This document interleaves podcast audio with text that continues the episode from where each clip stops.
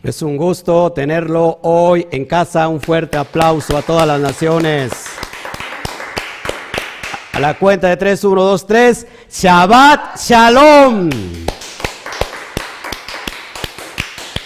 Chequeme nada más el audio, por favor, que todo esté bien. La verdad, estamos muy emocionados por iniciar esta tremenda transmisión. Tenemos una gran velada con nuestro Abba Kadosh, con el Eterno y todos los Bene Israel saben entender lo que estoy hablando. Así que gracias a todos. Saludamos a Norman Rivera desde Puerto Rico, Alberto Sánchez de Córdoba, Veracruz, Armandito allá en Orizaba, toda la familia de Armando, Carlos eh, José Lezama desde Costa Rica, Shabbat Shalom a todos allá, María Rojo, desde Piedras Negras, Pablo Andrade, desde allá, desde el norte de nuestra República Mexicana, Rosarito, Baja California, Yamel Pizzi, eh, Aguas Calientes, Luis Pérez, eh, nos, nos les saluda a todos y él nos escribe desde República Dominicana y todos aquí ya bien contentos, esperando. Gracias a todos por sus comentarios. Estoy saludando a la plataforma de YouTube. Gracias, Sabat Shalom, eh, Cervantes, Gloria al Eterno, eh, Raúl Cajas, este, el pastor, que nos acompaña hoy también desde Argentina, Córdoba, Argentina. Abrazos a todo Argentina y a Córdoba. Gracias a todos, Reina Contreras, Sabat Shalom, Anel Jiménez, mi hermanita en la sangre, en la carne. Gracias, Rose, también que nos ve desde Estados Unidos. Norma, Norma Nica desde Orizaba y por este lado. Saludo a todos, eh, a Luis Antonio Cabezas desde Costa Rica que nos ve, eh, Raimundo Mora desde Estados Unidos, eh, Luz Ballesteros, Orizaba. ¿Quién más? salude mm, Mari Montañez, también nos ve de, desde Aguascalientes, señor. Eh, Donis eh, nos ve desde el estado de Morelos, Alberto Ramos, Río Blanco, eh, Michelle Ortega desde aquí de Ciudad Mendoza, en el Itelles, gracias hasta Colombia, Héctor, que nos ve también aquí en Héctor Colmenares en Orizaba, y bueno, nos estamos gozando todos, todos esta noche. Tenemos una noche exquisita de Shabbat y vamos rumbo a las Muadín de otoño. En este, en este momento estamos en la recta final. Dentro de ocho días estamos ya celebrando. Este próximo, de este, de este viernes en ocho, estamos ya celebrando Yom Teruá y vamos a ver, estamos hablando de todas estas, estas cuestiones porque hay muchas personas nuevas que no, que no conocen, que no, no han, nunca eh, han estado en una fiesta como esta. Y vamos a, a ver, a vislumbrar con la Torah todo lo referente a estas fiestas. Si me pueden escuchar el... Eh, checar el audio, por favor, que todo esté bien. Bueno, gracias a todos los que se van, se, se van este, añadiendo. Gracias, este pastor Raúl. Gracias, gracias a todos. A Chalón. Ok, pues vamos a dar inicio a esta, a esta velada, como yo les decía, en esta bendita noche. Si me pueden, por favor, acompañar y, y que hoy podamos nosotros eh, orar al Padre para que podamos ponernos en sus manos y que esta, este estudio, que es un estudio profundo, hoy te vas a dar cuenta de, lo, de la importancia de estudiar la Torah, de estudiar las escrituras, de estudiar la Biblia desde su perspectiva hebrea, porque hay cosas que no, no podemos entender si es que no las estudiamos en su contexto eh, histórico, en su contexto literario original, en su contexto de su idioma, y vamos a ver tantos detalles ahí. Así que vamos a orar, acompañen por favor. Ya tu mesa tiene que estar preparada, ya las velas están encendidas, eh, ya algunos se adelantaron a, a, perdón, a cenar por el tiempo. Este, bueno, nosotros aquí en México todavía estamos dispuestos para hacer esta cena hermosa de Shabbat. Padre, te damos a ti toda la gloria. Gracias por este tiempo, gracias por todos los que nos están escuchando, los que nos están viendo, Padre, que tienen hambre y sed de aprender cada día la Torah que este momento, Padre, lo podamos disfrutar en tu presencia y que yo sea un instrumento apto, adecuado, Padre, para que tu palabra llegue sin, sin leudar, llegue sin, sin lo más posible, lo más puro que pueda hacer, Padre. Utiliza mi, mi, boca, utiliza mi voz, utiliza mi persona, que sea un canal. Eh, Padre, que tú puedas hablar hoy y que nos puedas traer luz a, conocimiento, Padre, de, este, de estos momentos que estamos viviendo. Así que a ti te doy toda la, gloria, a ti te doy toda la honra. Bendito seas, Padre. Amén, amén y amén. No sé si se cortó en, en este en Facebook, ¿estamos bien? ¿Estamos bien en Facebook? Shabbat Shalom, ¿estamos bien en Facebook? Porque creo que sí estamos bien. No, chécame por favor si estamos bien en Facebook. Creo que se me cortó. No, pero estamos ahí, ¿no? Está, está, está en vivo. A ver, este, ayuden por favor los de Facebook, coméntenme si estamos en vivo, por favor. Si estamos en vivo, por favor, se los voy a, se los voy a agradecer. Sí, estamos, estamos, este, estamos en vivo, creo. ¿No se escucha nada?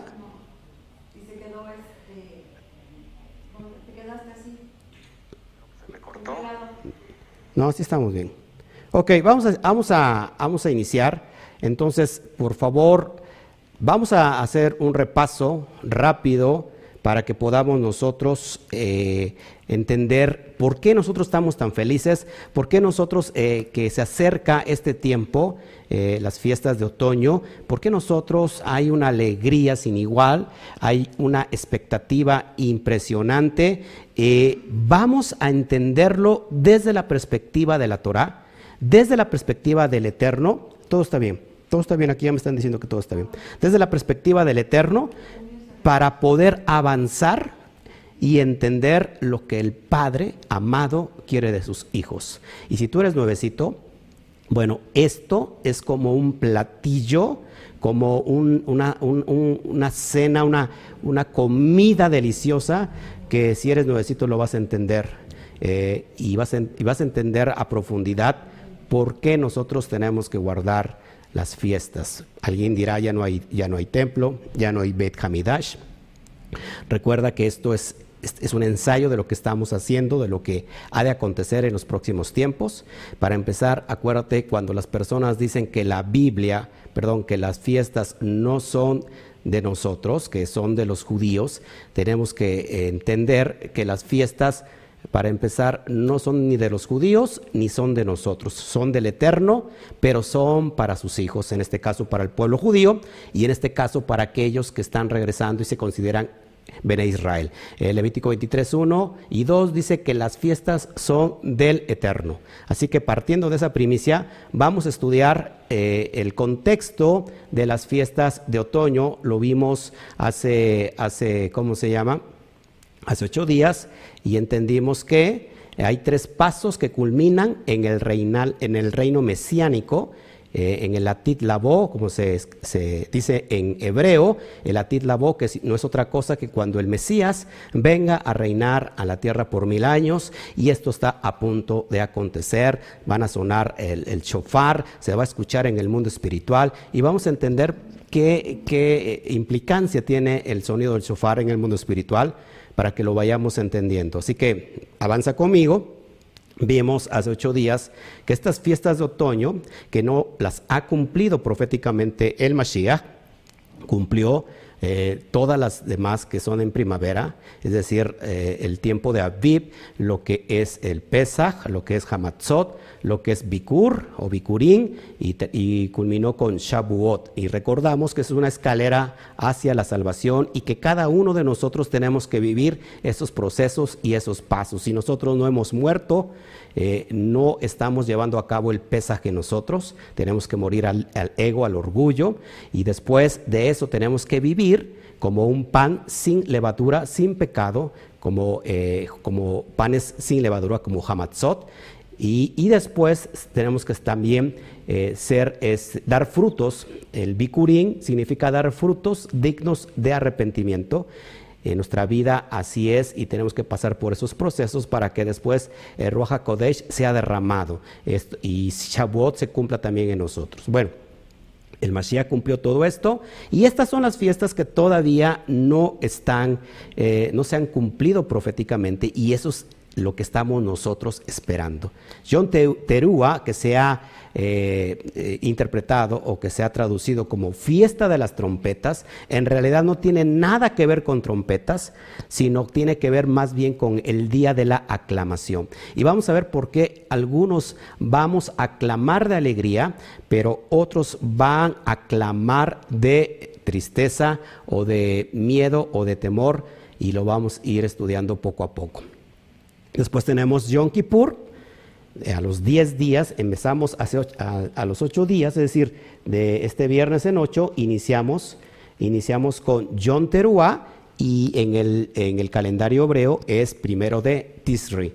Y a los 10 días eh, se celebra Yom Kippur, 10 días especiales, donde es un día nacional cuando cae Yom Kippur, es, es decir, el día el día décimo del mes séptimo hebreo llamado Tisri, para nosotros va a ser en, en, este año, cae en septiembre, y es el día del perdón, el día de expiación. Y ese es un, es un día completamente nacional donde todo Bene Israel tiene que entrar en ayuno constante durante 25 horas. Así que es bien importante y nos vamos a vestir de blanco y vamos a estar todos en ayuno y en oración eh, por todo lo que sea, sea de vivir. Y después culminamos con Sukkot, que es la fiesta de las cabañas.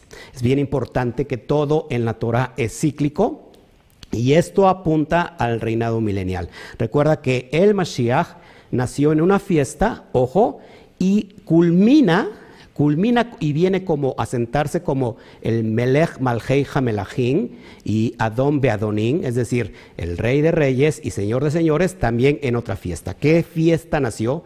¿Qué día o qué fiesta es la que nace el Mashiach? Recuerda, apúntalo en Sukkot en Sukkot es donde nace en una enramada, y lo vemos por los evangelios, y culmina, culmina su reinado precisamente en Sukkot, haciendo el cierre profético, donde él va a reinar desde Jerusalén y va a dar la Torah desde, desde el templo Kadosh a todas las naciones. Esos son los tres pasos que apuntan al latir labo, es decir, al reinado mesiánico, al reinado milenial. Y esto es lo, por eso estamos nosotros con mucha expectativa, con mucho amor, con mucha alegría y, lo que, los que no conocen, bueno, pues estamos conociendo cosas que antes eran desapercibidas para nosotros. Amén.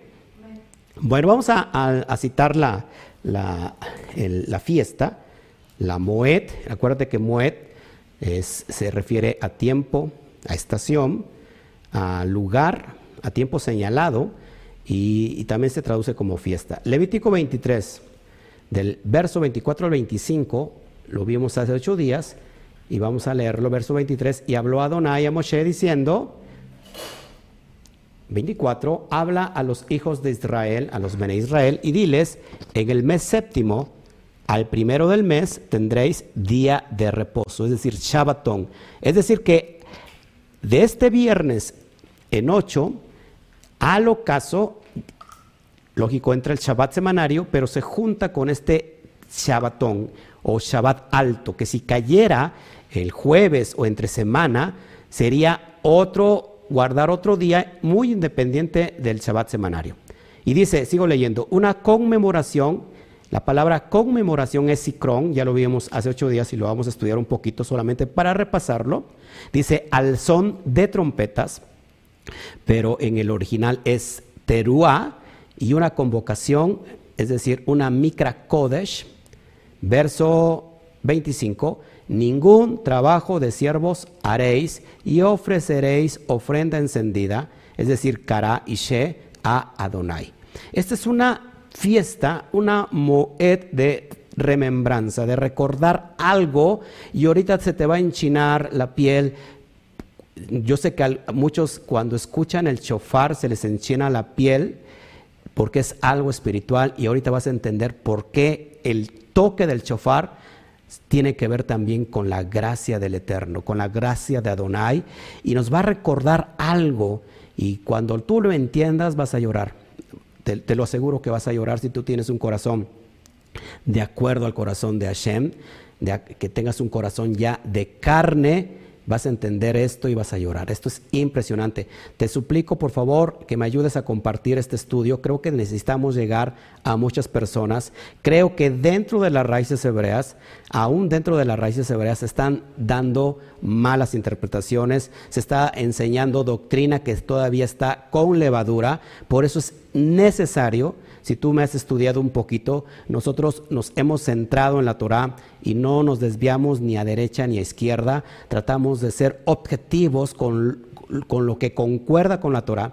Por eso es necesario que que tú me ayudes a compartir este estudio. Si lo puedes tú, que, estás en Facebook viéndome, lo puedes compartir y lo puedes poner como, como un video para ver con tus amigos, te lo agradecería. Y si tú puedes y tienes, eh, eh, ¿cómo se llama? Eh, ¿Cómo se llama? Este, grupos cristianos, pues también lo puedes poner ahí, por favor. Yo creo que a todo, a todo, a todo mundo le interesa a todo mundo que crea en, el eterno o que crea en Dios le interesa esto. Entonces vamos a, vamos a, ver lo que estoy señalando y vamos a entender, por ejemplo, la palabra Sikron del hebreo 2146, que se traduce como recuerdo, como memoria, como memorial, como monumento recordativa.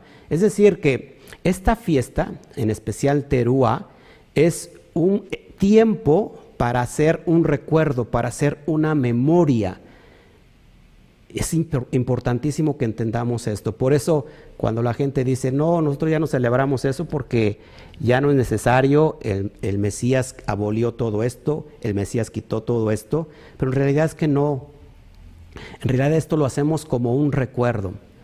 Y la palabra terúa, que, es, que se ha eh, mal traducido como trompetas, o como trompeta, en realidad tiene que ver con eh, eh, eh, del, bueno, del Strong 8643, que se traduce como clamor, como aclamación de alegría, como grito de batalla, como toque también de trompeta de alarma, es decir, como un trompetazo que despierta, porque acuérdate que los muertos van a despertar, un gran ruido, un gran estruendo. Y también recuerda que tiene que ver con griterío. Y viene de su raíz primaria hebrea, rúa, y rúa significa hacer ruido, gritar, aullar y cantar. Entonces esto está conectado con el mundo espiritual muy fuerte. Y entendemos que micra, la palabra, su raíz de micra es cara, que se ha traducido como llamar a leer. Y eso lo ves tú en el libro de Nehemías, ya lo estudiamos hace ocho días, ya di una, eh, una explicación de esto. Y llamados a estar juntos o significa una asamblea sagrada. ¿Qué va, a pasar ese día?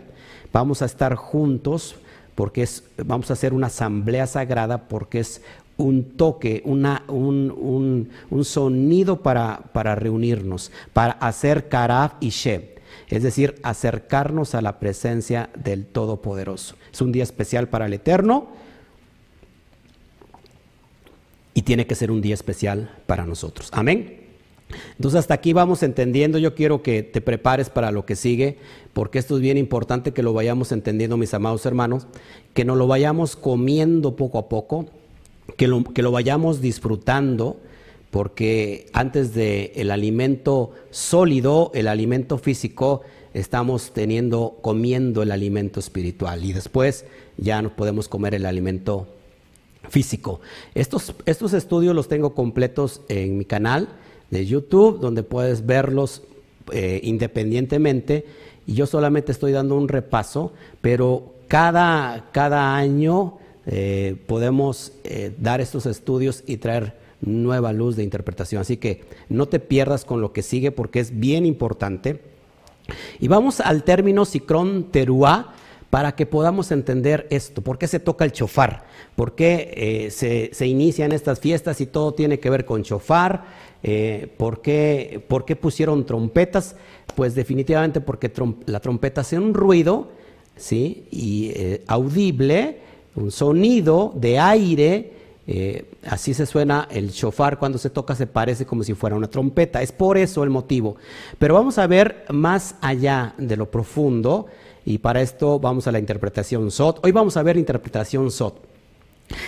interpretación que está en secreto, que eh, solamente es para, eh, para escudriñarlo con la profundidad y que nuestro espíritu se llene de este shalom, de este avivamiento, de esta luz. Así que vamos a ver lo que tiene que ver con la palabra Sikron Teruá, te lo pongo ahí en pantalla, Y está el hebreo, Teruah, y significa memorial, lo que significa Teruah, memorial al son, ojo, de una gran aclamación, de un gran estruendo.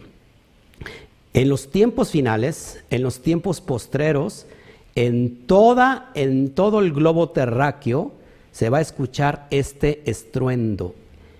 Imagínate el grito, la aclamación de millones y millones y millones de personas en todo el mundo. Esto, va a ser un sonido como de muchas aguas. Recuerda que, que Juan en la isla de Patmos escuchó la voz del Mashiach como un estruendo, como un sonido de muchas aguas. Y aquí ya vamos en la profundidad, porque muchas aguas tiene que ver, es un lenguaje completamente poético, un lenguaje de analogía, y muchas aguas tiene que ver con muchas, con multitud de naciones. También se puede traducir Sikron Teruá como memorial al son de grito de batalla. Nosotros, eh, para que vayamos entendiendo esto, en, espiritualmente vamos a, dar un grito también de batalla. Y se traduce también, también Sikron Teruá como memorial al son del toque del shofar. Y vamos a introducirnos por qué, por qué tenemos que hacer una memoria. ¿Memoria de qué? Memoria o remembranza de qué hacemos en, en Teruá. Por cierto, tengo que decirlo, recuerda que nosotros estamos celebrando Yom Teruah, no así Rosh Hashanah. Aunque hay un ceder eh, que viene de la casa de Judá de cómo se tiene que guardar este, la fiesta de Rosh Hashanah. Hay una cena especial donde hay ciertos elementos proféticos como la, la ciruela, la manzana, eh, muchos detalles ahí, la granada este, la miel, bueno, esto es una cena para celebrar Año Nuevo desde la perspectiva judía, como es Rosh Hashanah. Esto no tiene nada que ver con Rosh Hashanah. Recuerda que Año Nuevo para, nosotros es lo que es Año Nuevo para el Padre Eterno, que es el, en el primer mes eh, bíblico, es el primer día del mes de Aviv, es decir, cuando inicia literalmente nos preparamos para celebrar Pesach. Ahora, vamos a entender esto porque es bien importante. Entonces, recordar, fíjense, algo del pasado que también está... ¿Me puedes pasar mis lentes, por favor? Que desgraciadamente, ¿dónde están mis lentes? Ahorita los tomo. Desafortunadamente, amados hermanos, estamos, estamos eh, perdiendo un poquito la vista. Estamos ya. Dice, recordar algo del pasado, pero también está conectado con el futuro. Es decir, que nosotros hacemos un memorial. ¿Qué hacemos? ¿Qué recordamos? Recordamos algo del pasado, pero que también está conectado con el futuro. Recuerda que toda la interpretación bíblica es cíclica. Todo lo que sucede y acontece en, en los relatos de la Torah lo que, lo que acontecieron con nuestros antepasados, todo se va a volver a repetir. O sea que recordamos algo del pasado, pero que también está conectado con el futuro, ahorita lo vamos a entender. Recordar algo que hubo, fíjense, ¿qué, qué, qué recordamos? Recordamos que hubo un sustituto a nuestro favor. Cuando nosotros escuchamos el sonido del chofar, y vamos a ver que el sonido del chofar proviene de un instrumento específico, y ya lo sabes que es el cuerno de un carnero, el cuerno de un antílope, dependiendo, que no tenga, eh, se puede usar cualquier, cualquier este, cuerno que no tenga cartílago, pero ¿por qué cuando suena el chofar, si su origen tiene que ver con el cuerno de un carnero, por qué tenemos que, que recordar que hubo un sustituto a nuestro favor? Y esto es lo impresionante. Y vamos a la atadura de Isaac o Akedat de Isaac y te lo vamos a entender porque es que esto me emociona demasiado. Esto es impresionante. Y fíjate, recuerda que cuando eh, Abraham iba a, a dar en sacrificio, bueno, que en realidad no tiene nada que ver con sacrificio, sino tiene que ver bien con una atadura y que Abraham obediente fue al monte, esto es bien importante porque el monte donde lo llevó Abraham es el monte Moriah. Moriah que tiene que ver con maestro. ¿Qué le iba a enseñar a Abraham? El eterno Abraham, cuando le dijo, ¿sabes qué? Lleva a tu hijo al que amas, a Yitzhak, llévalo al monte para que me lo entregues ahí. Y dice que él fue con Ismael y fue con su siervo Eliezer y se quedaron ahí y dijo, yo y el muchacho iremos y adoraremos. Eso lo vemos en Génesis 22. Y adoraremos y volveremos. Y cuando estaba cargando la leña Isaac y estaba todo listo, entonces fue entregado Isaac, pero hubo un sustituto que en el momento que iba a hacer Abraham, lo iba a hacer el de, el alguien, el Eterno lo paró y le dijo, por medio del ángel del Eterno, le dijo, detente Abraham, detente, sabemos que temes al Eterno. ¿Y qué pasó? Un, un carnero estaba enredado en un zarzal y le dijo, ahí está el, el carnero para ese sacrificio. Eso lo conocemos como la atadura de Yitzhak o en hebreo la quedad Yitzhak y fue quebrantada por la sustitución de un carnero. Esto es impresionante, mis amados hermanos, porque te, voy a conectar con el mundo espiritual. Tú y yo Tú y yo merecíamos morir. Tú y yo merecíamos la muerte. Pero, ¿qué nos recuerda? ¿Qué nos recuerda Teruá? La gracia y la misericordia del Eterno sobre nosotros. El Geset y el Rajen. Del Eterno, de nuestro Padre amado sobre nosotros. Tú y yo teníamos que estar ahí muriendo por el pecado. La desobediencia desató el pecado y la muerte vino a consecuencia del pecado. Éramos eternos y, se desobedeció y, y venimos a muerte. Tú y yo representamos ese Isaac. Pero fíjate, esta, esta, imagínate esto que te estoy enseñando y que estás viendo en pantalla. Esa es una fotografía de lo que había de acontecer muchos siglos después. En ese lugar en ese lugar donde Abraham llevó a Isaac, al que ama, es el lugar donde posteriormente se iba a eh, erigir el templo, el Beit Hamidach. Eso es impresionante porque lo que sigue es una locura. Justamente en las laderas del monte Moriah hay otro monte que tiene que ver con sacrificio. El sacrificio de ese carnero de ese cordero inocente, el monte de las calaveras, donde fue sacrificado el Mashiach. Yeshua Hasadik, el justo.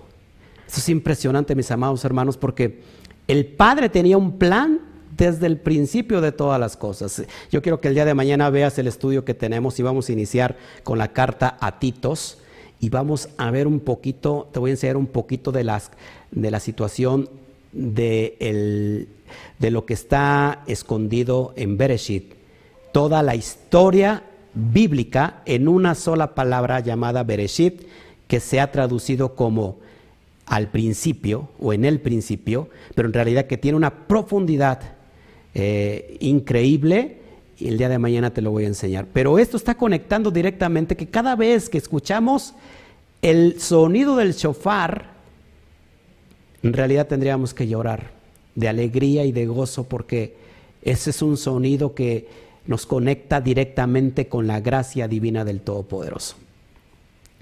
Según la tradición rabínica, este es el primer gran sonido del shofar. Lo que aconteció en ese monte, en ese día, fue precisamente en un día primero del séptimo mes de Tisri, es decir, en un teruá. Por eso hacemos remembranza que nosotros cuando escuchamos el shofar nos acordamos de la Akedat Isaac, donde esas ataduras fueron demolidas por la gracia del Eterno y esas ataduras eran sobre nosotros y eran para muerte. Entonces, esto sucede en un teruá y por eso tenemos que hacer esa remembranza. También el segundo gran sonido del chofar fue en Sinaí, otro gran sonido donde se estremeció toda la tierra, no solamente el pueblo de Israel, porque había una voz tronante. Imagínate cuando en Ar Sinaí, en la montaña de Sinaí, el Eterno habló, dice que había una voz tronante y que literalmente tembló sobre toda la tierra. Era un acontecimiento no solamente local, sino que en realidad, dicen los sabios, que era un acontecimiento que toda la tierra se cimbró. Eso es impresionante. Y esto es lo que va a acontecer nuevamente, mis amados hermanos. ¿Qué más? Y el tercero será en el regreso del Mesías. Esto es lo que vamos a escuchar nuevamente, mis amados. Esto es lo que vamos a escuchar nuevamente por tercera vez cuando regrese el amado Mesías, nuestro amado Yeshua HaMashiach, donde nosotros lo estamos esperando. Y mientras que eso sucede, ¿qué, qué pasa con nosotros?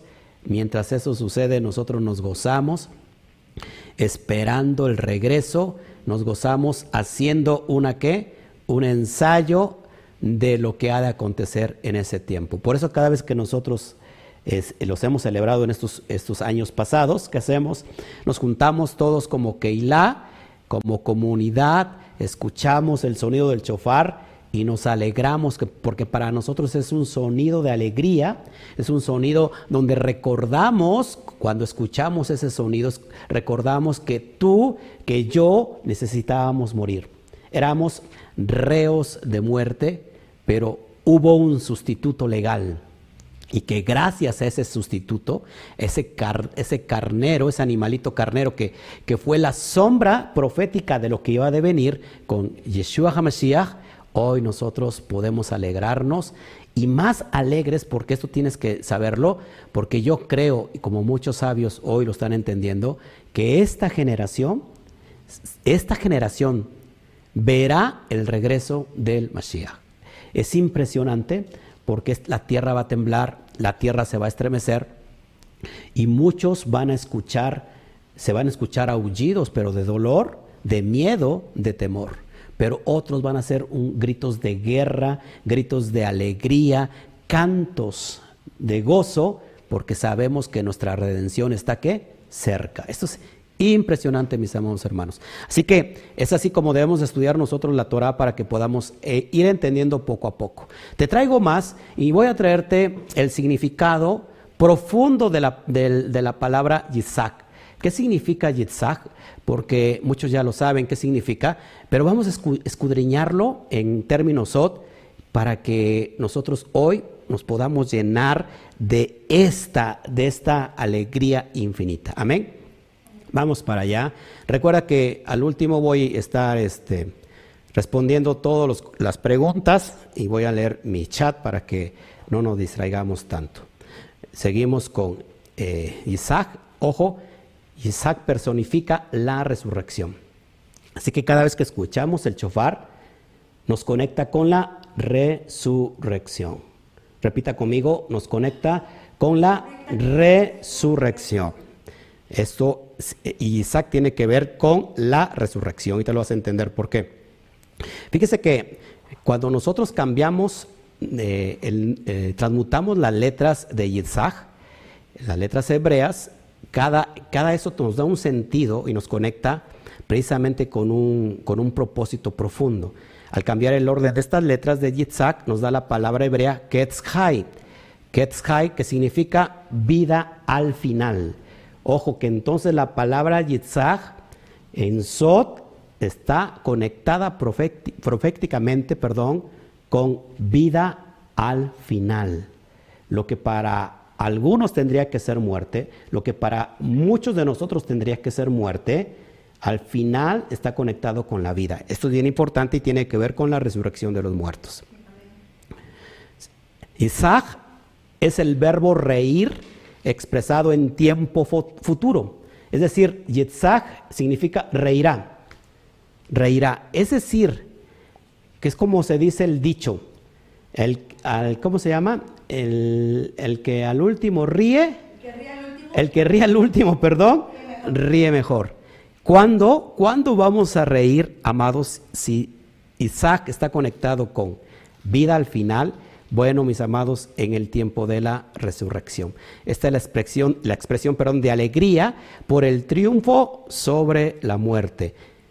¿No te alegras con esto? Es la expresión de alegría por el triunfo sobre la muerte. Al tiempo final nosotros reiremos de gozo. En el tiempo de Tejiat, Hametín, que significa la resurrección de los muertos. Mis amados, esto es impresionante porque cuando entendemos todo lo que está eh, escondido en la profundidad y nosotros como unos investigadores espirituales empezamos nosotros a escarbar y a, conocer todos estos conceptos, mis amados hermanos, le damos el completo sentido de lo que significa, por ejemplo, Teruá. Ahora ya sabes que cada vez que escuchas ese chofar, todo está conectado con la vida con la gracia del Eterno, con el Geset, con la bondad del Eterno sobre nosotros y está conectado con la resurrección porque tiene que ver con reír en el tiempo final, nos vamos a reír en ese, que la, eh, al, tiempo de la, de la, vida final nos estaremos riendo como, como el Eterno quiere que lo hagamos. Todo esto el Eterno lo programó, el Eterno lo planeó desde un principio y está eh, perfectamente conectado con lo que te estoy enseñando. Esto es impresionante, mis amados hermanos. Seguimos, seguimos avanzando y, ahora sí prepárate porque te traigo, te traigo algo que me gusta a mí mucho, que me gusta estudiar y que, híjole, sin duda nos da mucha luz y vamos a, traer el significado de pictográfico de la, de la palabra Yitzhak. Bueno, antes de eso, la palabra Yitzhak suma 208. 208 nos da igual a 10. Recuerda que esto es bien impresionante porque por donde quiera que tú veas, conecta con todo, con todo lo, lo, hermoso que es la Torah. Esto es, esto es precioso. Isaac suma 208 y si sumamos 2 más 8 es igual a 10. Y mira lo que tiene que ver, y Isaac también tiene que ver con extranjero. Y vas a ver por qué. Esto es impresionante. La palabra Hager o Hager eh, también suma 208. Acuérdate que eh, se conoce como Ger Sedek. El Ger Sedek es aquel justo entre las naciones, como tú y como yo, que están regresando a la fe hebrea, el Ger Sedek. Eh, gentiles o ex gentiles que han, han, han regresado a la fe hebrea y que está conectado por el número, el mismo valor gemátrico, la palabra Isaac o Isaac con el, extranjero. Hager significa el extranjero. Y está conectado con el 10. Acuérdate que el 10, por las 10 tribus que se perdieron, los que se conocen como las ovejas perdidas de la casa de Israel, la casa de Efraín, que se perdió entre las naciones, se asimiló y se volvieron qué? ¿Se volvieron qué? de ser naturales se volvieron extranjeros. Nosotros nos volvimos extranjeros. Y cuando estamos regresando, somos el Ger Sedek, los extranjeros justos, de justicia. Está conectado todo esto con el 10, 10 del Aseret Hadibrot, las, los 10 mandamientos. Está impresionante esto que te estoy enseñando. Ahora, ¿por qué está conectado con está con el extranjero y tiene que ver también con nosotros. Para eso te voy a enseñar el, significado pictográfico de esto. La palabra Isaac, así se escribe, se trata traducido al español y bueno, estas son las letras de la palabra Isaac. Vamos a aprender un poquito hoy sobre letras hebreas, sobre su significado, sobre su valor numérico. Lo que primero que estás viendo es la letra Yud, después sigue la Sadik, después viene la Het y terminamos con la letra Kuf. Y vamos a, ver su, pictografía, te la pongo ahí en pantalla y te voy a poner todos los dibujitos, que eso es lo que veía un hebreo a, principios de toda la historia, lo que veía era el, eh, el cómo se llama el, el idioma escrito en el tiempo de Moshe Rabenu, así se escribía y así, y así eh, lo vieron nuestros ancestros pasados. En las letras hebreas, lo que tú estás viendo en, en verde, en verde en color menta, la Yud, Sadik, la Het y la Kuf. Y, esto es bien importante cuando lo traemos eh, y lo explicamos eh, como en su significado más profundo. Lo que tú estás viendo, la letra Yud, que tiene que ver, ojo, con la diestra de poder. La letra Yud tiene que ver con la diestra de poder. Recuerda que, la palabra diestra es derecha y derecha tiene que ver con Geset y con bondad. Cuando eh, vemos la izquierda del Eterno, el brazo, izquierdo tiene que ver con juicio. ¿eh? No, la Yud tiene que ver con gracia. Entonces es mano y obra de trabajo. Brazo, perdón, y mano, o obra y trabajo. Esto es lo que, lo que implica la letra Yud. Brazo y mano, o obra y trabajo. Y, te y, vas a llorar esta noche. Vas a llorar, yo sé que vas a llorar porque vas a entender muchas cosas bien profundas. Esto es para personas que, amantes, amantes de, la Torah, amantes de, del conocimiento profundo de la Torah. Y vale, tiene un valor numérico de 10, la letra Yud, y acuérdate que el número 10 es la totalidad de algo. Es la totalidad de algo. Recuerda, eh, tenemos los Aseret Hadibrot, los 10 mandamientos. Tenemos también eh, todo lo que implica el Aleph, 10 veces Aleph, el Aleph tiene que ver con el Todopoderoso, recuerda la letra número uno, son diez veces el Aleph, es decir, que ahí está muy fuerte la letra Yud, tiene que ver con la diestra de poder, como hace un rato te dije, y hace referencia también al Mashiach. Al Mashiach. Esto es bien importante. El Mashiach es una referencia de la diestra de poder del Todopoderoso. Es bien importante que apuntes esto. Después tenemos la letra Sadik. Y la letra Sadik, su dibujito es un hombre recostado. Un hombre recostado, y eso tiene que ver mucho, no porque está de perezoso, no porque alguien es que está durmiendo está de perezoso, no tiene que ver con confianza, con, alguien que descansa en el eterno. Eso es bien importante. Es hombre recostado y tiene que ver con deseo, con necesidad pero con confianza. Es decir, cuando el hombre confía en el Eterno, está completamente confiado. Y esa es la letra que es bien importante, porque de aquí se extraen las palabras Sedaká, que se tiene que ver con justicia, Sadi con justo, y tiene un valor de 90. De ahí se extrae la palabra Sedaká, como hace un rato te dije, Sadik. Entonces, la letra Sadik tiene que ver con alguien justo que camina en rectitud sin salirse. Es alguien que está dentro del camino, está caminando, alguien justo que no se desvía ni a derecha ni a izquierda. Ese es el componente de las letras que conforman el nombre de Yesaj. Entonces, 90. Recuerda, eso es bien importante. Después tenemos la letra Het, que si tú ves su pictografía tiene que ver con una barda. Y una barda que hace, pues se para.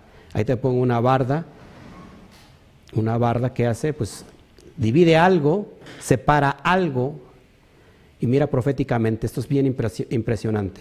Esa es una cerca, la jet tiene que ver con cerca, con separación, tiene que ver con un muro, tiene que ver con una pared, y cuál es, y el propósito de una cerca, de un muro, pues separar, dividir, apartar, separar algo. Esto es bien importante porque tiene que ver con los tiempos postreros. Impresionante esto. Y, su valor numérico es el 8, y acuérdate que el número 8 conecta con un nuevo inicio, un nuevo ciclo.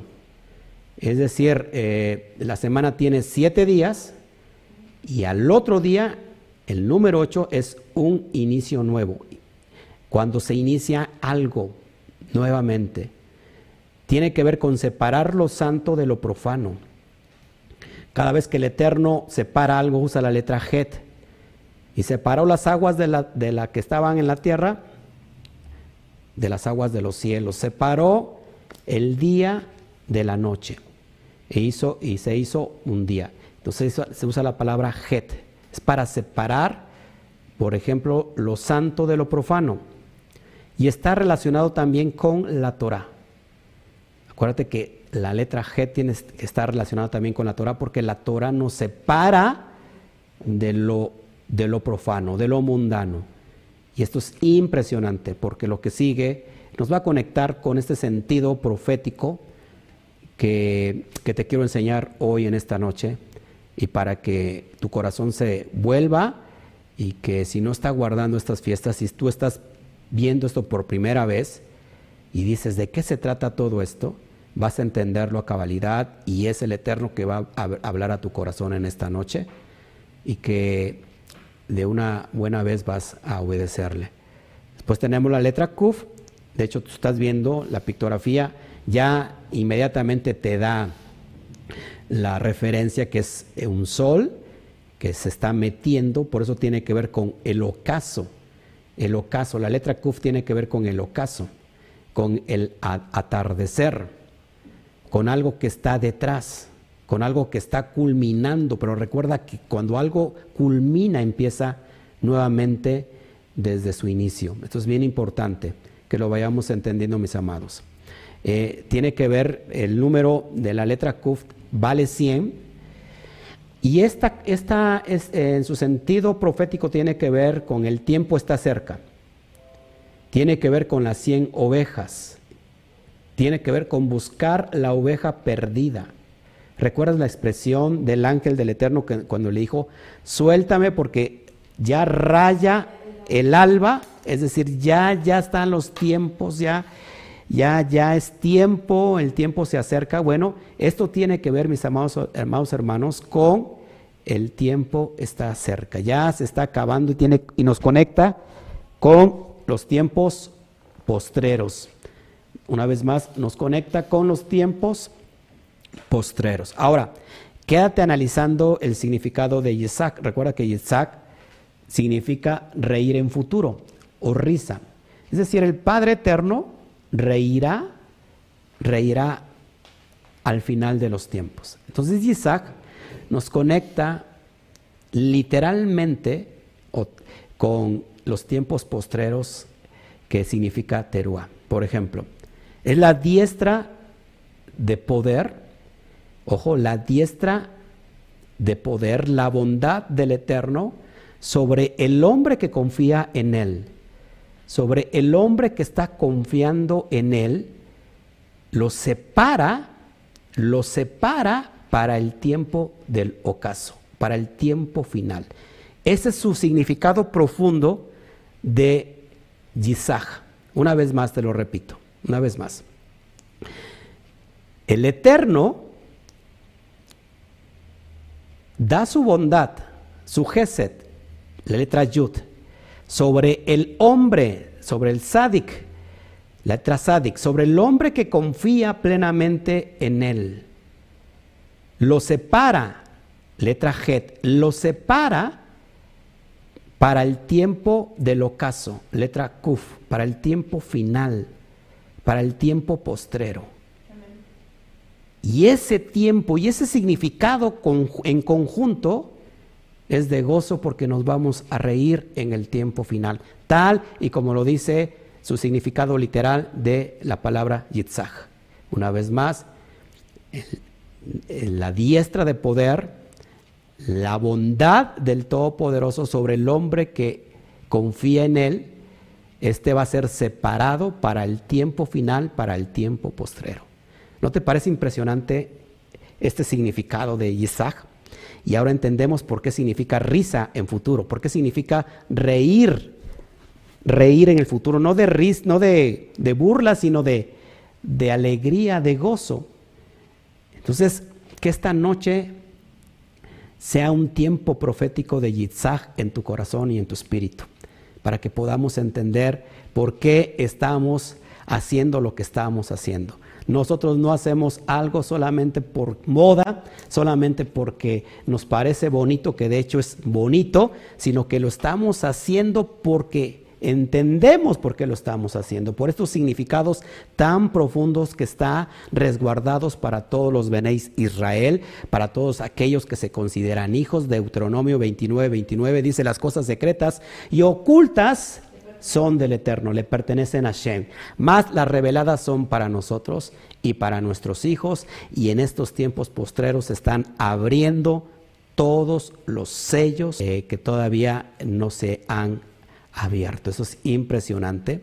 Y recuerda que este, este eh, Isaac se encuentra hoy entre las naciones y va a ser separado en el tiempo final. Así como se aparta, ojo, el, el, trigo, el grano de trigo, que se parece al grano de trigo, ¿se acuerdan? La cizaña del trigo. En el tiempo final, por eso está conectado con el extranjero, porque en el tiempo final, dentro de toda la dispersión entre las naciones, va a separar el Eterno lo que es suyo, lo que son sus hijos. Va a separar la cizaña del trigo. Impresionante esto. Y ahora sí podemos entender que entonces Isaac tiene que ver con el extranjero. Ager o el extranjero número 10.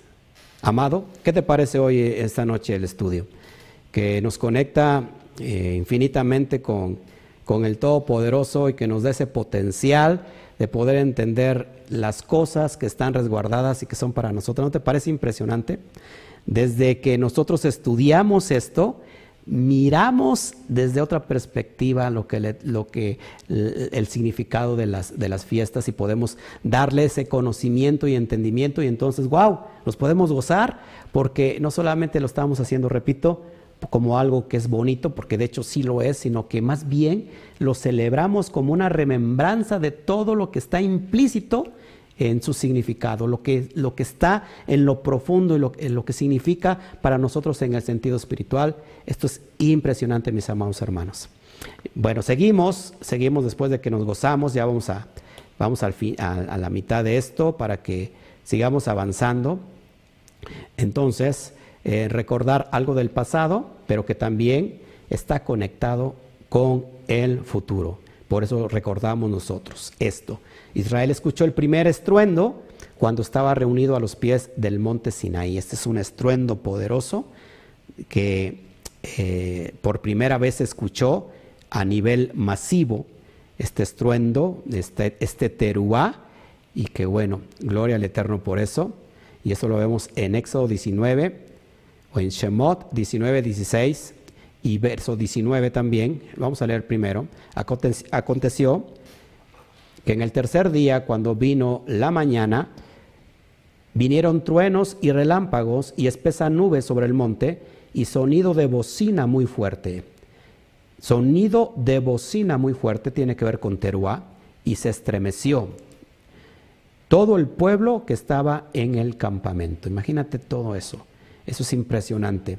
Eh, verso, vamos a brincarnos al verso 19 y dice, el sonido de la bocina, es decir, Teruá, iba aumentando en qué? En extremo. Moshe hablaba y el Eterno le respondía con voz tronante.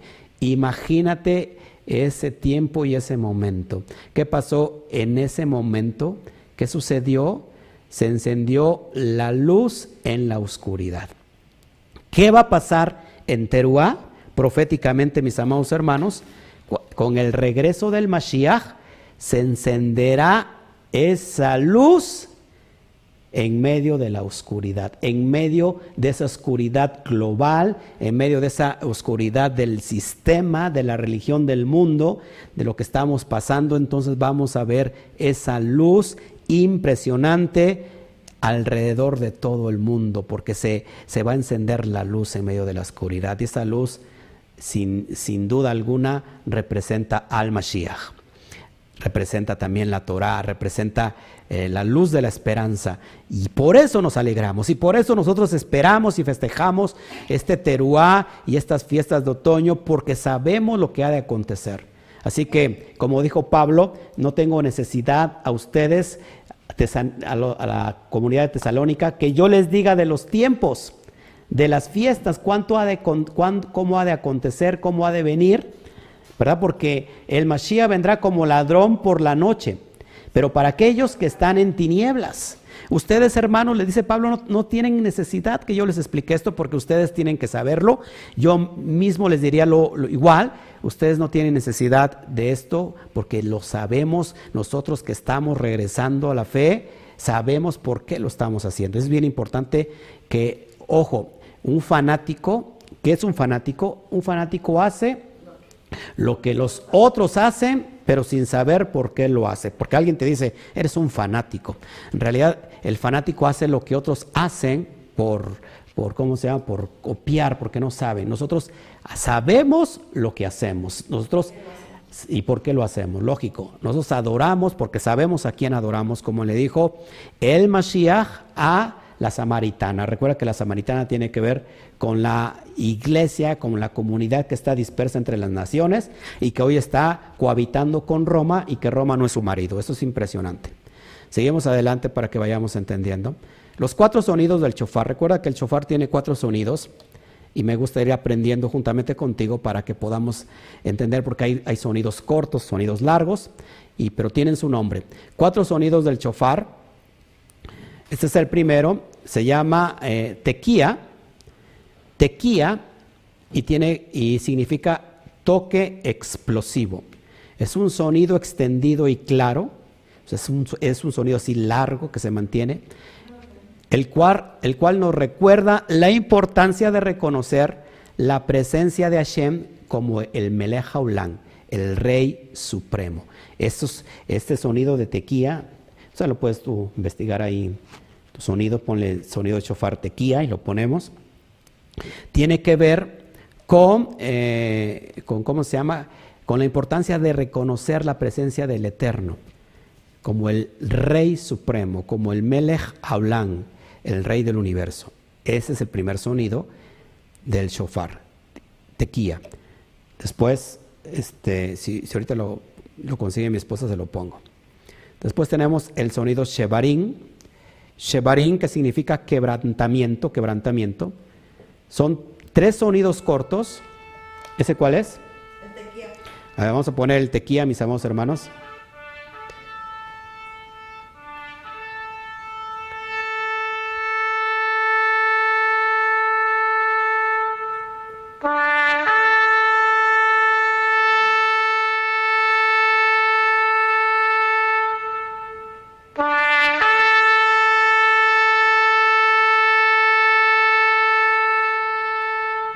Meses.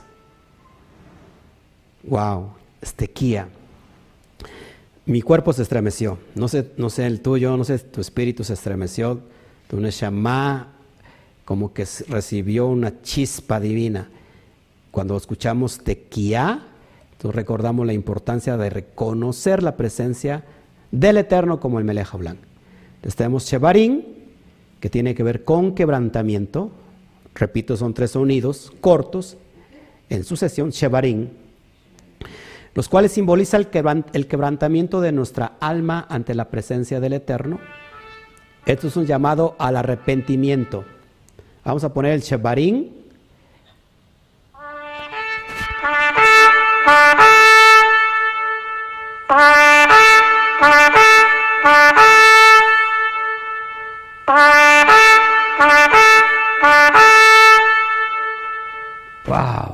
Impresionante.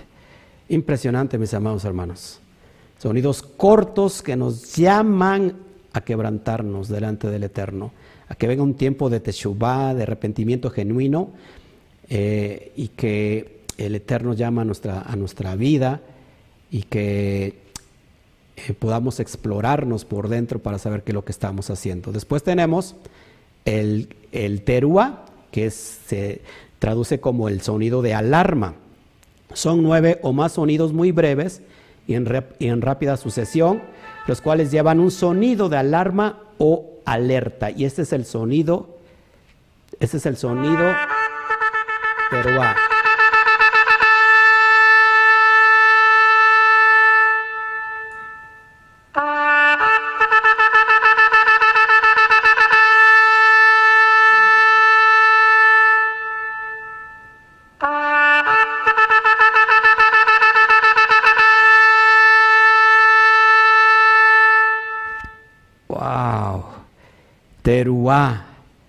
Sonido de alarma.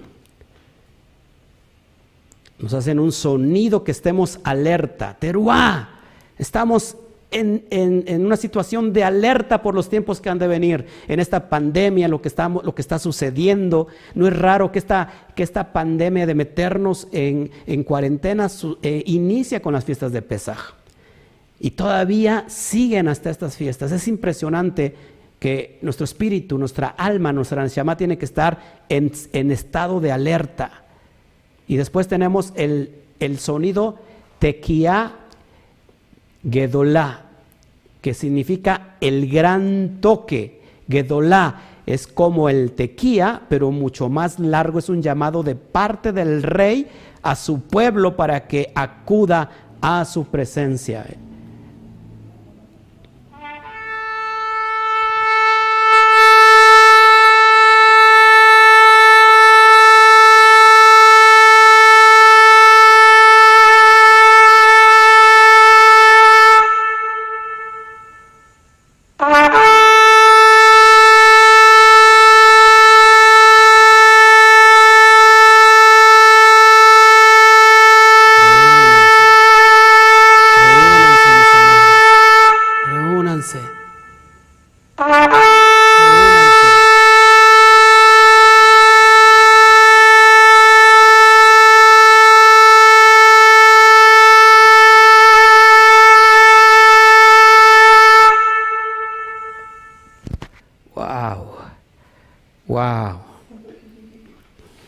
Sé qué te pasó en el, espíritu, pero mis amados hermanos, yo me estoy estremecido. Wow. Son los cuatro sonidos que, que cuando tú escuches esto, mis amados hermanos, cuando escuches esto, tienes que estar, tu espíritu lo va a reconocer. Tequía,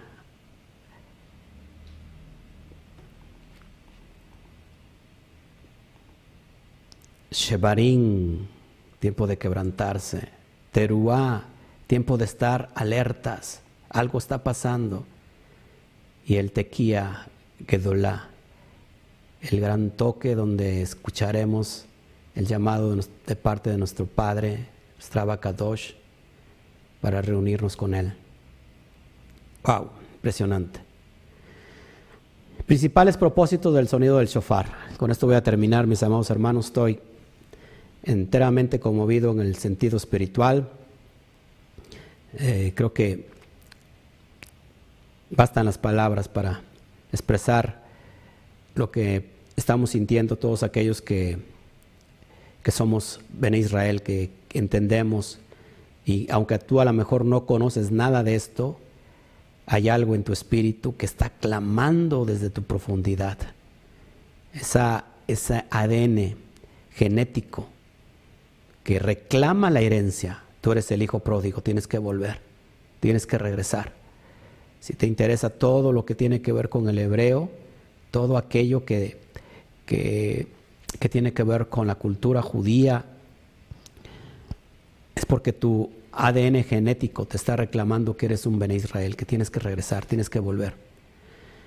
John Teruah es el primer día del periodo de Teshuvah o retorno a Shem, conocido como los 10 días de retorno. El sonido del shofar viene a anunciar el arribo de dicha oportunidad especial de retorno, es decir, en Teruá escuchamos ese sonido donde vamos rumbo a la recta final de aquel día especial, el que nadie sabe, el día del cara a cara, que es Yom Kippur, 10 días para aquellos que hagan su retorno, nosotros no, porque ya estamos retornando.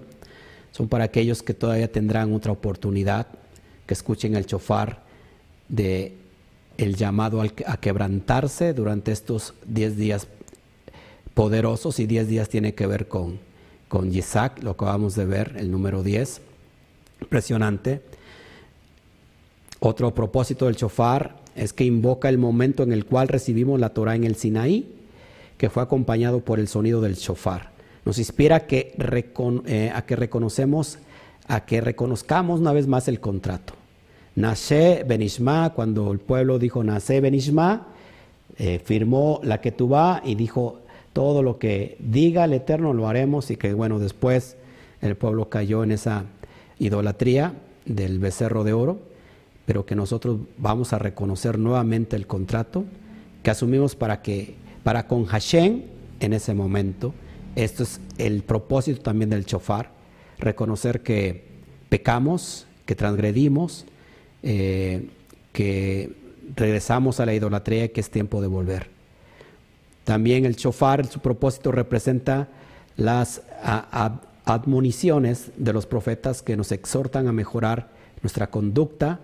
Lo puedes revisar después en el libro de Ezequiel, capítulo 33, verso 4 al 5. Escucha el chofar que nos exhorta a mejorar nuestra conducta. Esto es impresionante, mis amados hermanos. También el propósito es de eh, que invoca las trompetas de nuestros enemigos cuando se destruyó el templo de Jerusalén. Nos inspira que mejoremos nuestra conducta hasta, hasta merecer que se vuelva a reconstruir. Así que es un sonido también que el propósito es recordar que el templo se destruyó por la conducta de nuestros ancestros que no quisieron escuchar eh, al Mashiach Oh Jerusalén, Jerusalén, que apedreas a tus profetas. ¿Cuántas veces quise juntarlos bajo mis alas como las gallinas juntan a sus polluelos? Pero no entendieron el tiempo de su visitación.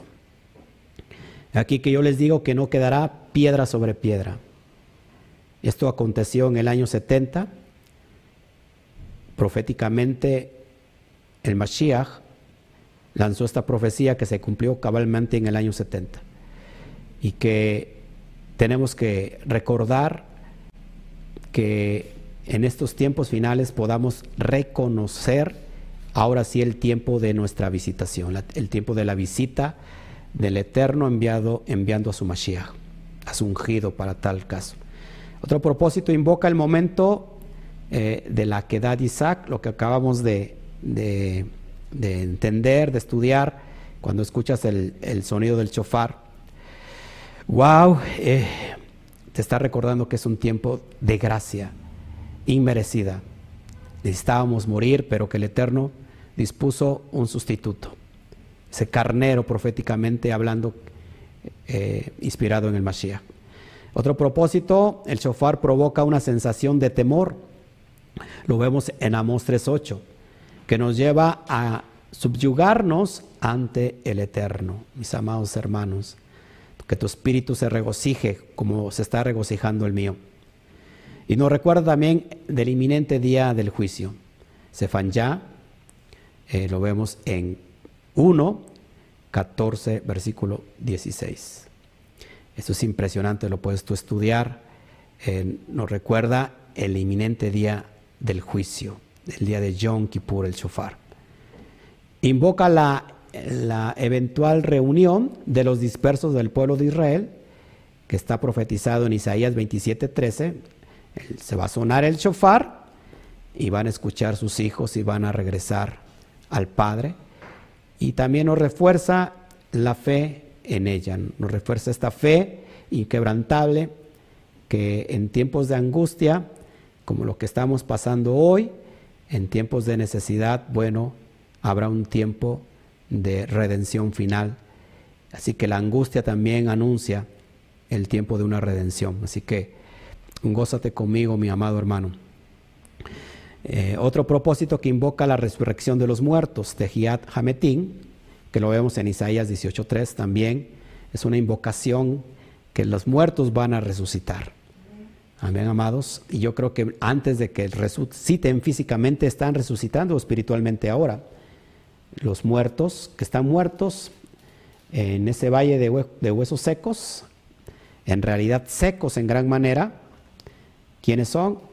Es ese Efraín que está despertando, que estaba muerto en medio de sus delitos y pecados. Ese Efraín somos tú y yo que, estamos resucitando, pero en el tiempo final los muertos literales van a resucitar. Todos los habitantes, Isaías 18.3 dice, todos los habitantes del mundo y los que descansan en la tierra vivirán como es, al, eh, verán, perdón, verán cómo es alzado un estandarte en el monte y escucharán el retumbar del chofar al hacerse sonar. ¿Cuál monte? se va a levantar un estandarte Jerusalén Dice que todos los habitantes del mundo, y aún los que descansan en la tierra, es decir, los que están muertos, van a escuchar, se van a levantar a escuchar el retumbar del chofar cuando suene por el Mashiach. Es impresionante. Ya nos estamos acercando a la recta final y con eso concluimos, mis amados hermanos. La verdad es que gracias al Eterno por lo que hoy nos quiso regalar. Wow, eso es lo que tengo tenido preparado para el día de hoy. Eh, dentro de ocho días, repito, vamos a estar ya celebrando todos juntos de una forma virtual esta gran fiesta. Nos vamos a alegrar, nos vamos a gozar. Ahora sabes por qué nos tenemos que gozar. Ahora entiendes por qué nos tenemos que alegrar. Así que gracias a todos. Eh, no sé si hay alguna pregunta que mi esposa amada me ayude. Gracias, Cristobalina, Cristobalina Díaz. Déjenme poner mis, mis lentes, que ni son míos, son de mi esposita, pero bueno, me los prestan. Para ver los comentarios. Ay, ay, ay, gloria al Eterno. Es la primera vez que mis hijos y mi esposo están conmigo escuchando la enseñanza. Rose, Gloria al Eterno por lo que está aconteciendo en tu casa, lo que va a acontecer, que este sonido haya retumbado, el sonido del chofar retumbado muy fuerte, muy fuerte en, la casa, en la casa de ustedes, eh, en la vida de sus, de, de sus hijos, en la vida de tu esposo. Gracias a todos. Mira, eh, Norman, el Eterno es bueno, dice, eso dice, me gustaría saber los tipos de sonidos y sus significados, pues ya los dimos. Gloria al Eterno. Gracias, gracias, gracias Norman Rivera. Eh, shalom desde Colombia. Daniela, que el Eterno te bendiga. Patricia Pais, gracias también desde Colombia. Eh, ok. Las mujeres se le permite tocar el chofar. Eh, ¿Ya habías contestado eso? No. Es para los varones. Pero bueno, creo que hay mujeres aguerridas también. Eh, Estela García, gracias desde Monterrey, California. Mauro Morales, gloria al Eterno, te saludamos. Sí, son hermosos los tocos de chofar. Gracias a todos. Se escuchaba como de guerra. Ok, aquí de este lado, eh, gracias Santiago, Santiago Cruz Díaz. Gracias, bendiciones también a ti. Gracias Miriam Saldívar. gracias a todos. La verdad es que gracias este Raimundo. Gracias, sí, la verdad es que nos gozamos todos. Bueno.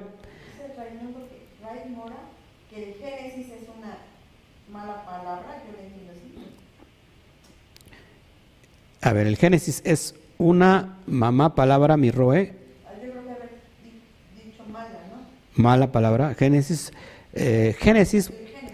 Mm, no lo que es lo que se ha traducido como Bereshit, pero en realidad pues no se compara nada con con Bereshit. Bereshit es algo bien profundo. Mañana lo vamos a ver, por cierto. ¿eh? Gracias Santiago de Tulancingo, Hidalgo, Sabachalón, hasta allá, eh, Alberto Sánchez. Wow, bueno, pues gloria al Eterno, me quedé todo como biscorneto aquí, me puse los, los lentes y estoy aquí medio, medio mal. Este, no sé si hubiera preguntas, mis amados hermanos, para que las respondamos. Este, ya nos vamos este, a, ir del aire. Mañana, les recuerdo, tenemos un día bien, bien, bien especial. Iniciamos con la carta a Titos desde su perspectiva y su contexto histórico y vamos a, conocer toda la profundidad de esa carta. Te conviene, te, eh, conviene a ti, me conviene a mí. Y si tú estás interesado en la Biblia, ese es el momento para que conozcas su contexto histórico, sobre todo del, de la Brit Hadashah, del Nuevo Testamento, y entendamos la perspectiva de Pablo, de su autor de la carta, entendamos la perspectiva de aquel que lo recibe y entendamos sobre todo la perspectiva del Mashiach, de, cuál es la, la alusión de todo el Nuevo Testamento. Aquí tengo otro. Gracias, Carlos. Así es, caminamos eh, en conocimiento para que cumplamos las cosas que están escritas y que, que demos al blanco con todo esto. Bueno, pues gracias, muchas gracias. La verdad es que estoy, estoy muy emocionado. Eh, Mauro Morales dice, Oscar, ¿tú crees en el arrebatamiento que habla la iglesia cristiana? Por supuesto que no. Eh, no existe tal arrebatamiento. Ya he explicado eso. De hecho, ya tengo eh, ese estudio, lo tengo en la primera carta a Tesalonicenses, capítulo 3 o capítulo 4, lo puedes investigar. Y bueno, ahí hablo ampliamente este, sobre el tema. En realidad no, no, va, no va a suceder eso. para nada que va a pasar eso. tengamos que tener mucho cuidado porque Imagínate, si, si no hay conocimiento, eh, dice el libro de Oseas que el pueblo se, se, desvía y bueno, porque se ha olvidado de la ley y, todo esto que nosotros no sabíamos y que ahora lo sabemos, eh, todo es con propósito y, ahora ¿por qué lo guardamos? Bueno, por todo esto que te acabo de enseñar. Así que no, no va a haber arrebatamiento. Este, ya después, si quieren, hacemos un estudio bien profundo bien conectado, porque no es lo que digo yo lo que diga cualquier maestro, sino lo que dice en realidad la Torah. Recuerda que el Nuevo Testamento, mal llamado Nuevo Testamento, porque Nuevo Testamento se lo, se lo puso de mote un hereje llamado Marción del Ponto, que fue perseguido por hereje porque él dijo que había un Dios eh, en el Nuevo Testamento, era un Dios bueno, y había un Dios en el Antiguo Testamento y era un Dios malo. Al Dios del Nuevo Testamento le llamó Jesús y al Dios del Antiguo Testamento le llamó el diablo. Entonces, recuerda que cada vez que nosotros decimos Nuevo Testamento, estamos haciendo alusión a, ese hereje que fue perseguido por la Iglesia Católica y que eh, tristemente la Iglesia Católica retoma retoma toda la enseñanza de Marción del Ponto. Así que se le llama la Brit Hadashah. Recuerda que la Brit Hadashah no tiene que ir en contra de lo establecido, que es la Torá, el Tanaj, eh, los escritos, los profetas. Si fuera en contra, entonces no, sería, no, sería, no estaría de acuerdo a la perspectiva del Eterno. Así que el arrebato no concuerda para nada con, la Torá, ni sobre todo con los escritos de la Brit ni con lo que predicaron los apóstoles y los discípulos del Mashiach, y sobre todo lo, lo que predicó el Mashiach. Amén. Gracias a todos. Eh, ¿vas a ¿Va a transmitir en vivo la, la de, de, Teruá? Claro, por supuesto, vamos a estar en vivo. Este, vamos a ver qué hacemos y bueno, vamos a celebrar en vivo. Este, ¿Qué más? Eh, eh, ¿Les adelanto la primicia o no? Amada esposa, porque luego me regaña usted.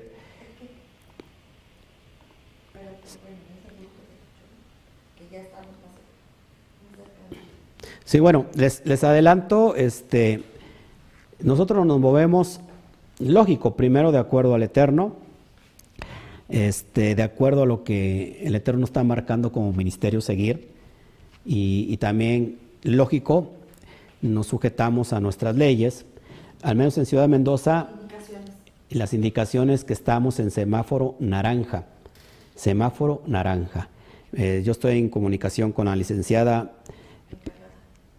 encargada de se me olvida, de los asuntos religiosos aquí en Ciudad Mendoza, Veracruz, se apellida Pellico, entonces estoy hablando con ella seguido, este, y ella me comenta que todavía eh, Ciudad Mendoza está en, eh, ¿cómo se puede decir?, en semáforo naranja, eh, pero que ya se puede uno congregar con las debidas medidas de seguridad y lo cual este, pues lo vamos a hacer yo creo que a partir del próximo Shabbat, no sé, déjeme, déjeme ver esto, yo se los anuncio, pero pero ya váyase preparando, por favor, para abrir eh, públicamente, estar ya reunidos eh, físicamente y de todos modos lo vamos a estar transmitiendo.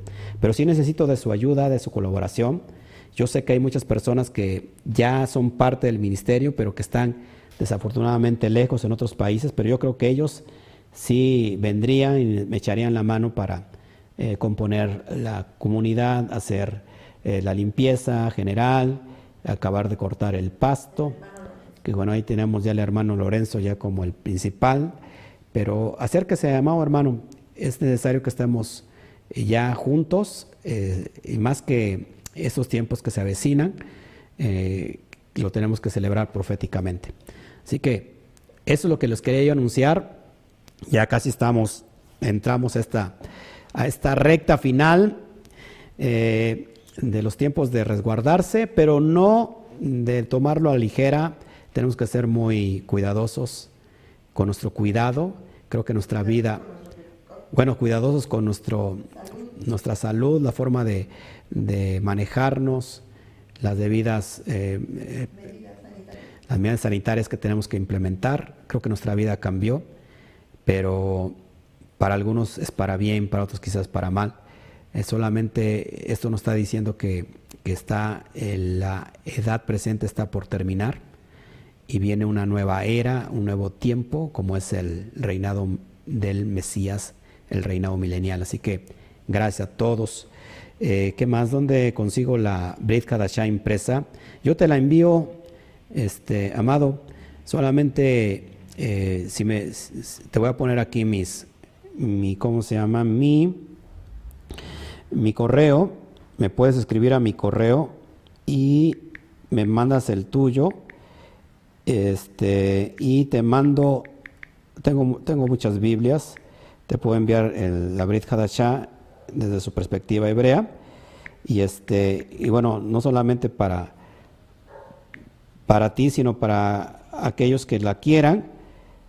Ahí está mi correo, gmail.com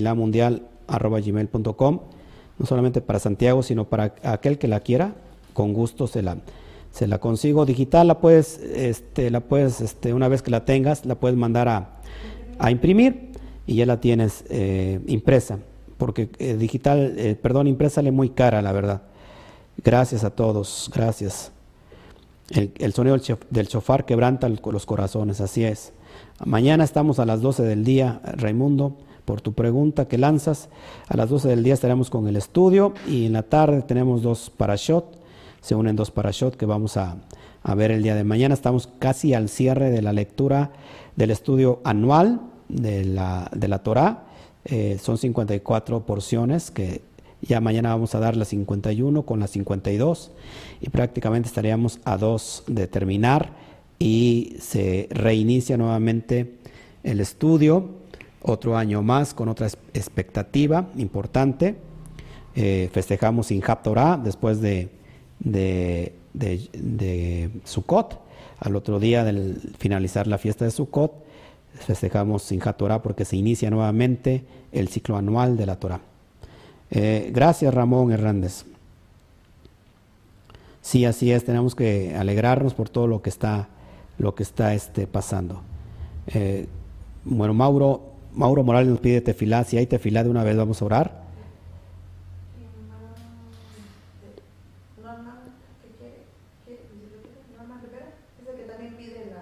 Si ya puse ahí mi, mi correo, mi correo, bueno, lo voy a poner aquí también en, en YouTube para que lo puedan tener ustedes y este y bueno ¿Y tu WhatsApp? ¿O grupo de WhatsApp? Bueno, no tengo grupo de WhatsApp, pero ¿no? A ver, acá se los pongo. Ahí es que aquí es un relajo con. A ver, permítame por favor, estamos, que estamos en vivo y, y este voy a poner mi correo para que cualquier persona que, esté interesada en esto o en cualquier cosa, atención, este, bueno, pues yo estoy, yo estoy con ustedes.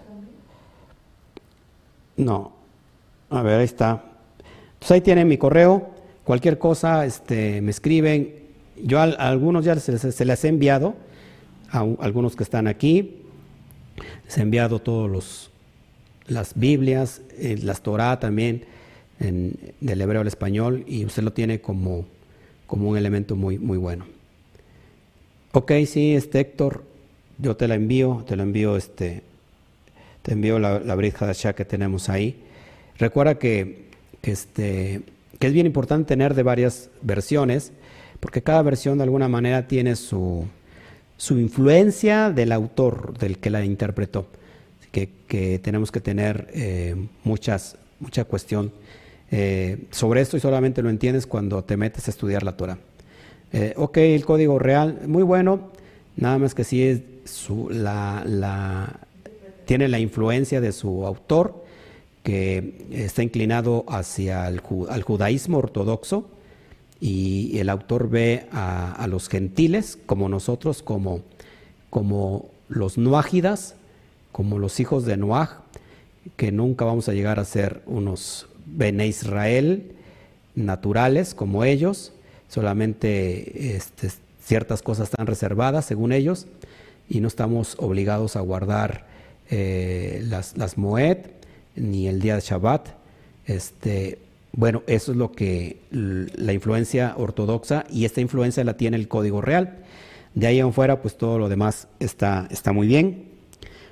Eh, por cierto, no es, no es unicista, también tengo que reconocer lo que, lo que tiene de bueno que el código real no, es, no practica el unicismo, está excelente eso. Y así que cada, cada versión, cada versión, este, tengo, perdón, cada versión eh, tiene la influencia de, aquel grupo que la interpretó. Entonces, bueno, hay otra también, tengo una digital que se las puedo hacer llegar, me la regalaron también a mí, y es un comentario judío de todo el Nuevo Testamento, de todo el Brit de todos los libros, eh, pero también tengo que reconocer que yo me fui para atrás, que ese comentario judío tiene una influencia completamente, eh, ¿cómo se llama? Este, lo que acabo de decir hace un rato. Sí, unicista, perdón. Sí, yo me fui para atrás cuando vi el comentario judío de la Brit Hadashah, de cosas muy importantes, muy interesantes de, interpretación judía y de cosas que, están eh, tomadas también de la interpretación judía, de la, de la alajá, de la, de la tradición oral, y que te da mucha luz para entender el Brit Hadashah, pero también es unicista. Así que eh, cualquier cosa que ustedes vayan eh, viendo, yo se las envío, con tal de tener diferentes, diferentes versiones y que de acuerdo que nosotros eh, tenemos que interpretar de acuerdo a lo que está establecido en la Torah, no de acuerdo a lo que las personas están interpretando. ¿Ok? Ok.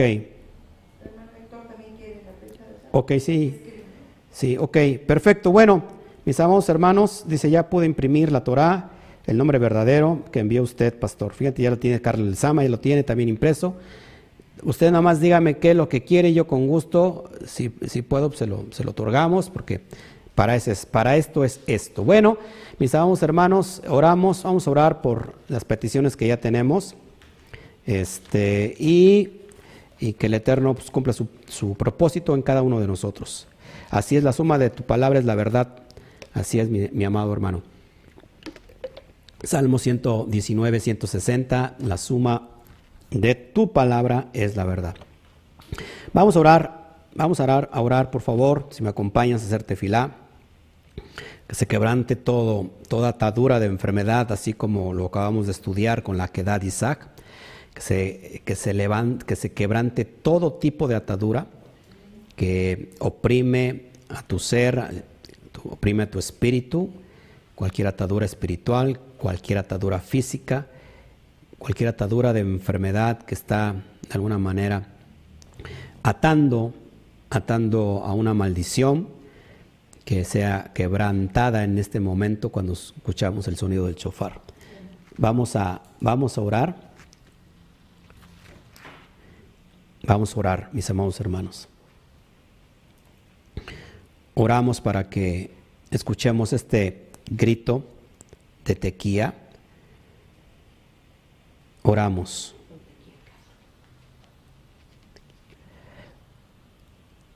Padre amado, en esta bendita noche, y al escuchar el sonido del shofar, nos quebrantamos delante de tu presencia y te pedimos, papá, por las peticiones que están hoy sobre la mesa. Te pido por la vida de Alma Rosa Chavero, Ángeles, tiene COVID, está enferma de COVID. Padre, que sea levantada de ahí, que tu, que tu ruach sople aliento de vida y así como estamos escuchando el shofar, nos acordamos de la quedad de Isaac, que toda atadura es quebrantada en este momento. Te pido por la vida de Cecilia Morales Paz, tiene una operación de hernia inguinal programada para el, próximo domingo. Te pido que tomes tú el lugar, papá, y que le otorgues sanidad, que se quebranten todas esas ataduras que trajimos a través de, del mundo.